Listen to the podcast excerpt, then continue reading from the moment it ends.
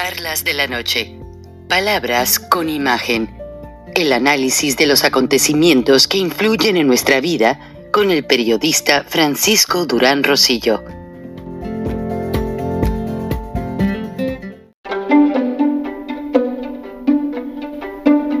Frank Durán Rosillo eh, te saluda y los saluda a todos ustedes, su amiga María Celeste Raraz, para invitarlos a que se suscriban a mi canal de YouTube María Celeste Raraz, tal como mi nombre, donde les informo todas las semanas eh, sobre entrevistas que tienen un tema que ayuda a mejorarnos como personas y de paso son interesantes.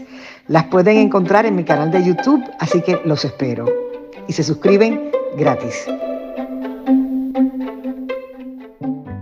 todo está en una perspectiva de cuestionamientos. El Senado de los Estados Unidos está llevando múltiples comisiones para investigar los asuntos de los accidentes ferroviarios que se están volviendo una costumbre en los Estados Unidos y ya en Ohio varios ciudadanos y autoridades están insinuando que el secretario de Transporte, Buttigieg, debería de renunciar. Pero la moneda está en el aire porque el presidente Biden tiene las manos llenas con los asuntos de Ucrania, China, la frontera mexicana, el fentanilo y una serie de cosas que los mantienen bastante ocupados. Buenas noches, Vale Laco, bienvenida a tu espacio en charlas de la noche, palabras con imagen. Vale, hay muchos mensajes para vos, pero ¿qué es lo que hoy nos vas a enseñar? De de ¿Perdón? De inteligencia emocional financiera. Sí. Y justamente hoy quería charlar, eh, que es algún tema que estoy charlando bastante con mis consultantes con respecto al tema del trabajo, ¿no? Eh, ¿Para qué trabajamos? ¿no? Dentro de, la inteligencia emocional financiera, yo creo que una pata muy importante es cómo genero mis ingresos, ¿no? ¿A través de qué? ¿De qué actividad? ¿No? Entonces, eh, y justamente que sea coherente y consecuente con lo que es importante para cada uno, ¿no? Para cada una. Entonces, me, gustaba como, como hablar sobre esta temática de el para qué trabajo, ¿no? ¿Cómo, y, ¿Y, qué creías, creerías vos, Frank, que es la respuesta que la mayoría de las personas dirían con respecto a para qué trabajo? Pues me imagino que más que una obligación también es un gusto trabajar porque es una terapia, ahora sí que como podemos decir, emocional. O sea, es una motivación para mí, desde mi punto de vista, yo como persona para ti me imagino que tú también te sientes motivada trabajando por nuestros hijos, nuestras familias, pero hay gente que le gusta ganar el dinero fácil y no quieren trabajar. Mm, sí, totalmente. Y también hay gente, está, o sea, somos unos bendecidos, yo creo, Francisco. Bueno, de verdad no, es que somos unos bendecidos porque no es que eh, lo dejamos al azar, sino que justamente eh, tenemos el mérito de haberlo logrado, ¿no? Porque mm, hicimos algo al respecto, ¿no? Pero, mm, pero lo que voy es que eh, no todo el mundo logra trabajar de algo que le encante, entonces sienta esa, esa alegría, ¿no? De él ir todos los días o la cantidad de veces que, veces que sea, o nada, el, hacer esta actividad a través de la cual uno genera ingresos, ¿no? Porque mucha gente, eh, de acuerdo a, lo que converso, lo hacen para, principalmente para generar ingresos, ¿no? O sea, trabajo para, para generar ingresos, para tener dinero, trabajo por dinero. No es lo que más me gusta del mundo, pero es lo que se paga bien, es lo que hoy puedo, puedo hacer, ¿no? Em, y ahí justamente está el, el, tema, ¿no? De, de el, uno cómo genera esos ingresos, ¿no? Y si ha logrado identificar cuáles son las fortalezas de cada uno, como para a través de esas fortalezas generar una fuente de ingresos. Y esto es muy interesante porque yo ya me dedico hace tiempo a la inteligencia emocional financiera, pero hace mm, casi tres años, dos años y medio, que partió mi papá. Mi papá hoy tendría 90 años y estábamos en plena pandemia y en plena pandemia le hicimos un velatorio por Zoom, éramos casi como 100 personas, fue muy lindo, la verdad que fue un homenaje a mi padre, un homenaje en el cual hicimos toda la historia de vida de él desde que nació hasta que partió, compartiendo su historia, invitamos amigos, al final fue como una celebración y yo creo que desde el cielo nos miraba diciendo gracias, porque hubiese sido muy diferente si no hubiéramos estado en pandemia, porque lo hubiésemos hecho en un cementerio, hubiésemos estado los pocos que pueden llegar, porque en Argentina está al, poco tiempo, al día siguiente, es todo muy rápido, entonces la gente, muchas no puede estar. Y fue un evento muy lindo. Y acá voy con todo este cuento largo, que en ese entonces, cuando recaudamos toda la información, yo descubrí más acerca de mi abuelo, mi abuelo, el papá de mi papá, que eh, mi abuelo murió cuando yo tenía ocho años, con lo cual no tuve tanta relación con él pero mm, siempre escuchaba mucho, ¿no? De que mi abuela era una gran persona, súper carismática, que él hacía mucho, él, eh, era contador, de hecho, eh, mi familia viene de Montenegro, que fueron para, para Paraguay, de Paraguay eh, algunos se fueron para Chaco, entre ellos mi abuelo, ahí nace mi padre y después van para, Buenos Aires, ¿no? Y mi, abuelo en el Chaco, que llegó así como inmigrante, empezó trabajando en una algodonera, trabajó como contador, eh, y, uno de los artículos que salió hace muchísimo tiempo en el diario del Chaco, cuentan de que mi abuelo, cómo era él y su espíritu, de, cómo hacía eh, mucho por la, por la gente, ¿no? Y de hecho fundó un club en el Chaco eh, y un espacio para la recreación, para que, para que esté la familia junta, que estén los padres, hijos, las mujeres, todos juntos.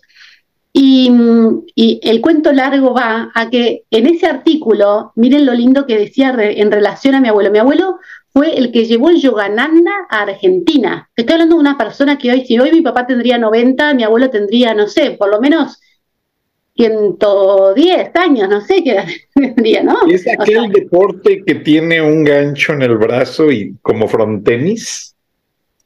Eh, no, el yoga. El yoga. Ah, el, eh, de la meditación, o sea que en esa época era, era bastante eh, visto con, quizás por algunos, sobre todo por los católicos, con bastante desconfianza, ¿no? Porque, ¿qué es esto? Bueno, esta era mi madre, ¿no? Que mi madre era católica apostólica romana y veía esto como, ¡Ah! ¿de qué, qué, tiene esta familia, ¿no? Esas cosas que, bueno, son las creencias, son los momentos históricos, ¿no? Pero bueno, mi abuelo, en este artículo, ¿qué dice? Dentro de las tantas cosas que hablan de él, dice, él decía, quien hace de su trabajo diario una auténtica ofrenda de amor a la vida y a la humanidad, prueba en la armonía divina y conoce que lo que es la verdadera felicidad, ¿no? O sea, justamente él lo que decía era, si uno se dedica a lo que le apasiona, si uno, si uno em, a través de su trabajo entrega todos sus dones, ¿sí? los, comparte, contribuye con esos, con ellos, es que está en, directa conexión con la divinidad y en armonía y conoce lo que es la verdadera felicidad. Y ahí va justamente a lo que es la energía del dinero. Esto tiene que ver con la energía del dinero y con, o sea, uno puede decir con la energía del dinero o con el vínculo que uno tiene con el dinero en cuanto a em, la forma en que lo atrae, la forma en que lo genera, la forma en que lo, usa como medio para lograr lo que se propone en la vida, ¿no? Y, justamente hay diferentes formas de uno dar, ¿no? Uno puede dar por dar, por dar para recibir, o sea, como en el sentido de que em, uno da y, recibe algo a cambio, ¿no? ¿no? Da por dar, entonces yo te doy, no sé, yo te vendo un auto, vos me das tanta plata, es un intercambio donde, listo, a mí me, un trueque, ¿no? Después está la forma de dar para recibir, ¿no? Como que no es un trueque, pero uno está dando, ¿no? Y esto a veces se puede ver en la persona financiera servicial, depende de dónde está operando, para recibir algo, ¿no? Uno lo da porque espera algo del otro a cambio. O sea, ya sea más compañía, ya sea un reconocimiento, ya sea una escucha activa, ¿no? Como que no está dando desinteresadamente, ¿no? Entonces, desde, y desde, desde también lo vemos, por ejemplo, desde, desde gente que hace voluntariado, ¿no? Que lo puede, uno dice, bueno, pero qué generosa esta persona está dando, pero de, verdad lo está haciendo de un lado porque quiere algo a cambio, busca algo, ¿no? Que ojo, no, no estoy juzgando, estoy diciendo sobre las diferentes formas de, de, dar y de, intercambiar eh, y, y, de esa manera recibir. Y está el que recibe por dar, ¿no? Que porque contribuye tanto a la humanidad, como contribuye tanto hacia el otro, como da su mejor versión, sus talentos, por añadiduría va a recibir, ¿no? Es como, y esa confianza justamente desde la espiritualidad en que, en que siempre va a haber, ¿no? Entonces, esto lo relaciono mucho con, con, con este tema de las creencias que hay en relación al dinero, entre, eh, en cuanto al tipo de trabajo que uno tiene que hacer, que la única forma que puedo generar ingresos a través de este tipo de trabajo y cuántas veces esas creencias limitan nuestra creatividad, ¿no? O sea, de vuelta en cuanto a esto que hablábamos antes, ¿no? A cuánta gente le encantaría, por ejemplo, dedicarse al arte o dedicarse a, no sé, a diferentes cosas, pero cree que a través de esa actividad no va a poder tener los ingresos necesarios como para poder cubrir su estilo de vida. ¿Coincidís? Totalmente, me recordaste a esos hijos que tienen que ser abogados o ingenieros porque el papá es un gran abogado y un gran ingeniero y le voy a heredar a mi hijo el buffet o la notaría o lo que sea. Y entonces ahí los tienes, los muchachos son unos completos infelices. Totalmente, por no decir otra cosa, y no hacen lo que les gusta por vocación, por amor propio, y así empiezan los, las frustraciones. Y me da gusto que hables de tu papi, porque yo te voy a hablar del mío. Y es que mi, mi papá decía, mira, hijo, los negocios de los ricos, cuando ya alguien hizo un gran capital, dice, no, le voy a poner a mi hijo la empresa. ¿Y qué es lo que hacen? Ponen un edificio nuevo, maquinaria nueva, amplían la tienda y el hijo llega con charola de plata, no sé si en Argentina ustedes digan eso, recibió todo en charola de plata. Entonces no se tiene que esforzar por buscar las ganancias, todo le cae del papi. Entonces, ¿qué sucede? Los negocios empiezan a caer, como la manita del Facebook hacia abajo, empiezan a caer. En cambio, decía mi padre que los grandes negocios empiezan con un papel y un lápiz la idea primero. Y al poner esa idea a trabajar y a funcionar, va viniendo con errores y ventajas, o tú dijiste las fortalezas y las deficiencias, en inglés se maneja con otro término, eh, y entonces es cuando ahí te das cuenta si realmente tengo la capacidad de manejar ese negocio que me dejó mi padre, o a lo mejor me gusta más dedicarme a manejar una cervecería, porque ahí van todos los borrachos de mis amigos. Entonces, es una disyuntiva, vale, pero esa energía que dices tú hacia el dinero, hacia, hacia atraer ese vínculo, como lo dices tú, ese vínculo con el dinero, ¿no se te hace o cómo nos recomiendas para no confundirlo con avaricia? No, justamente, sí, sí, totalmente. Bueno, es, justamente tener ese sano vínculo en, en, el dinero como un medio para, ¿sí? No como, no como el fin, no como em, la razón del trabajo, o sea, no que el trabajo sea para generar ingresos. Por supuesto que todos queremos tener ingresos porque son los que nos permiten hoy en día acceder a las experiencias de vida que queremos vivir, ¿no? O sea, o sea, está bueno, pero cuando el trabajo termina siendo solamente para generar ingresos, Primero que, cuesta mucho más que llegue en abundancia. Si bien eh, la, creencia está en que si me esfuerzo y trabajo duro, por más de que no me guste, la abundancia va a venir a mí. O sea, no es así, porque si comprendemos la abundancia como mucho más abarcativo que el dinero que podemos tener en la cuenta bancaria o el dinero que podemos tener para, para el fin de semana, la verdad que no le veo muy abundante a la vida de una persona que le dedica casi toda su vida a trabajar en algo que no le gusta para en el tiempo libre poder hacer lo que le gusta por, con el dinerito o dineroto que, que generó, ¿no? Entonces, creo que, que cuando uno pone el foco en el dinero y no en el ser, ahí es donde se distorsiona todo. Entonces, ¿quién deseo ser? ¿Sí? ¿Qué, ¿Cuáles son las fortalezas de mi ser? Y a partir de ahí, ¿qué actividad puedo hacer para cumplir con mi ser, para, para justamente hacer desde mi ser y a través de ahí, de esta contribución que hago, como decía mi abuelo, vivo la plena felicidad. ¿Por qué? Porque ya el, solo hecho de estar dedicando mi vida a mi ser me hace muy fiel a mí y por esa fidelidad me elevo más en mi espiritualidad y esa espiritualidad te trae la mayor abundancia. Sé que suena muy místico lo que digo, pero em, eh, es, em, yo creo que es lo que realmente nos llevaría a un mundo mucho más, eh, eh, más pacífico, porque vos imagínate, Frank, si todos trabajáramos de lo que nos apasiona, si todos diéramos el 100% porque realmente nos encanta lo que hacemos, porque no lo vemos como un trabajo, que hay autores que hablan del trabajo que es la traba que te tira para abajo, ¿no? Sino de una actividad, algo que te activa, que te tira para arriba, ¿no? Que te, em, no lo vemos con esa connotación de, uff, tengo que ir a trabajar, uy, es lunes, uy, no sé qué, uy, mi jefe, uy, lo que sea, ¿no? Sino lo vemos como yo soy dueña, dueño de mi propia vida, yo elijo esta actividad porque es una actividad que tiene que ver con mi contribución a esta sociedad, a este planeta, a mi próximo, a mi prójimo, ya cambia, cambia la cambia totalmente la energía con la que nos levantamos todos los días. Eh, y ahí ya termina siendo secundario el monto que generamos. Por supuesto que está buenísimo eh, que, sobre y sobre y, no tener preocupaciones por tema de dinero. Ahí va al tema de cómo lo gestionamos financieramente, ¿no? Pero creo que la primer, la el primer punto es dedicarnos a eso que nos gusta, ¿no? O sea, porque realmente creo, que la abundancia pasa por ahí.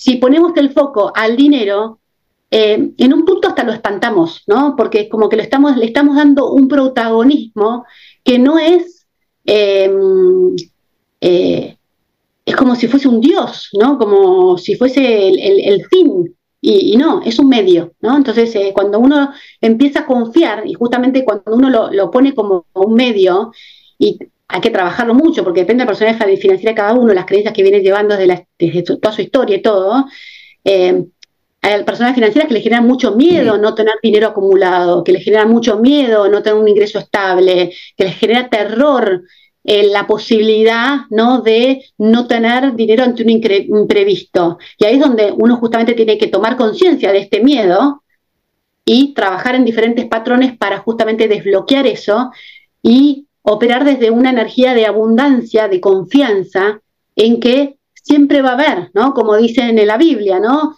En los pajaritos no se preocupan por si tienen comida, ¿no? O sea, no están constantemente, lo dan por, sentado, ¿no? Nosotros los seres humanos no, no, no nos trajimos esta preocupación y no confiamos en la divina providencia. Entonces, de vuelta, los que nos escuchan pueden pensar, ay, bueno, vale, te está yendo. No, ahora lo que voy es la, energía de uno confiar en que uno tiene las herramientas y cuenta, de, hecho, bueno, en mi caso yo, yo soy muy creyente, ¿no? Yo cuento, yo, yo creo que hay algo más allá de todo lo que yo pueda hacer.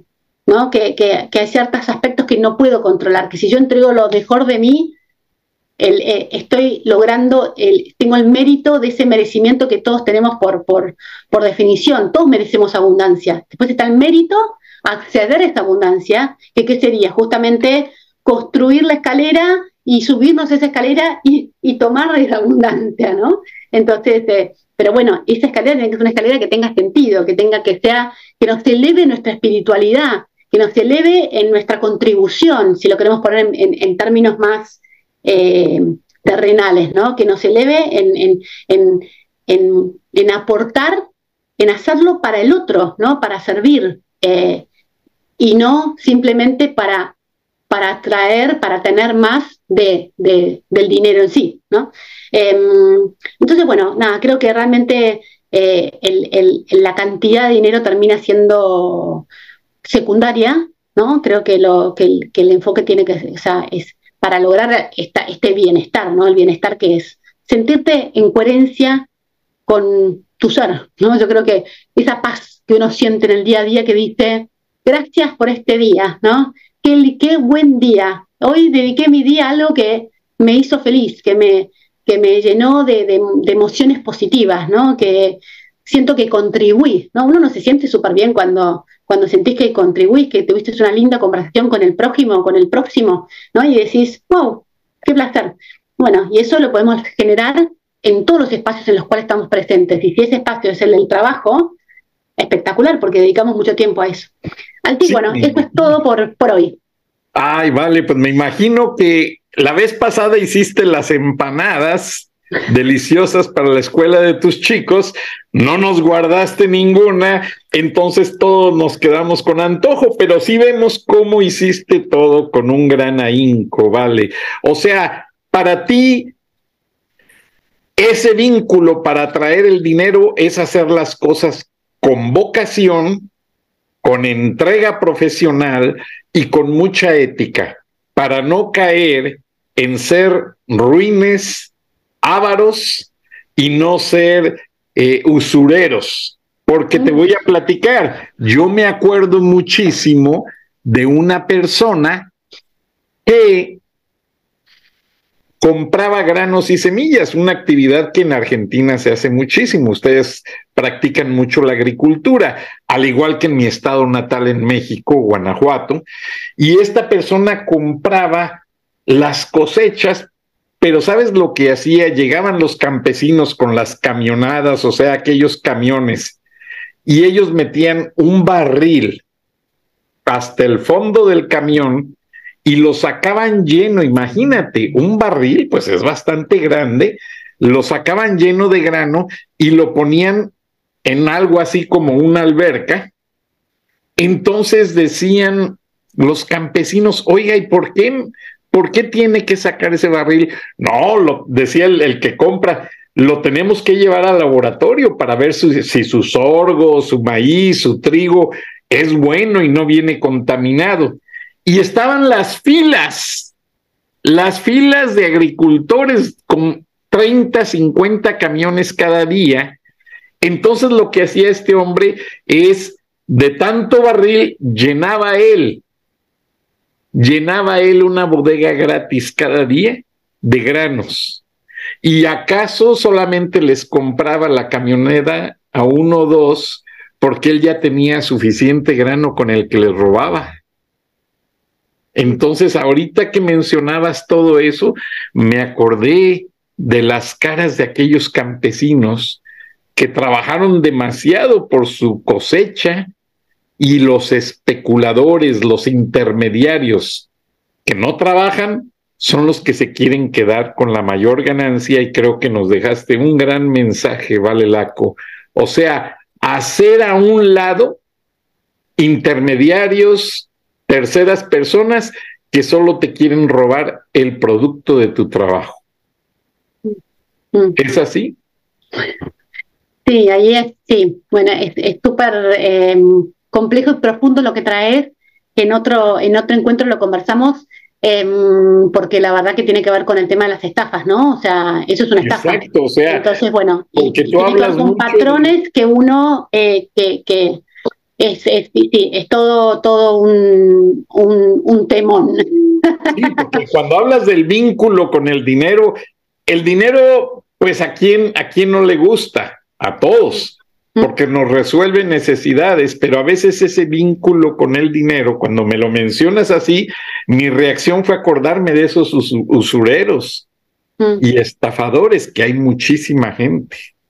Entonces, hay gente que trata de enriquecerse abusando de la buena confianza, de la buena fe de gente trabajadora. Y eso pasa mucho en la comunidad migrante en Estados Unidos. O sea, mucha gente me dice, no, es que ustedes los mexicanos se dedican a la construcción, a la jardinería, a esto. Pues sí, porque es trabajo que nadie quiere hacer. Y llegan otros que venden celulares, que venden vehículos, que no es malo, pero sí les cobran unos intereses de aquí al cielo. Y eso en ocasiones es triste, ¿vale? Mm. Entonces, vamos a educar a nuestra audiencia a que aprendan a ser selectivos y no dejarse que les quiten el gran esfuerzo de ese vínculo bueno con el dinero. Mm. Vale, Laco, te agradezco porque sé que estás llena de trabajo, está lloviendo muy fuerte en Atlanta, como ves aquí atrás en el ventanal. Me disculpo por llegar tarde al estudio, te agradezco. Un, abrazo. Vale Laco, experta en inteligencia emocional financiera. Buenas noches, buenos días y nos vemos y nos escuchamos la próxima semana. Muchas gracias. Gracias a ti, Vale. Frank Durán Rosillo eh, te saluda y los saluda a todos ustedes, su amiga María Celeste Raraz, para invitarlos a que se suscriban a mi canal de YouTube María Celeste Raraz, tal como mi nombre, donde les informo todas las semanas eh, sobre entrevistas que tienen un tema que ayuda a mejorarnos como personas y de paso son interesantes. Las pueden encontrar en mi canal de YouTube, así que los espero. Y se suscriben gratis.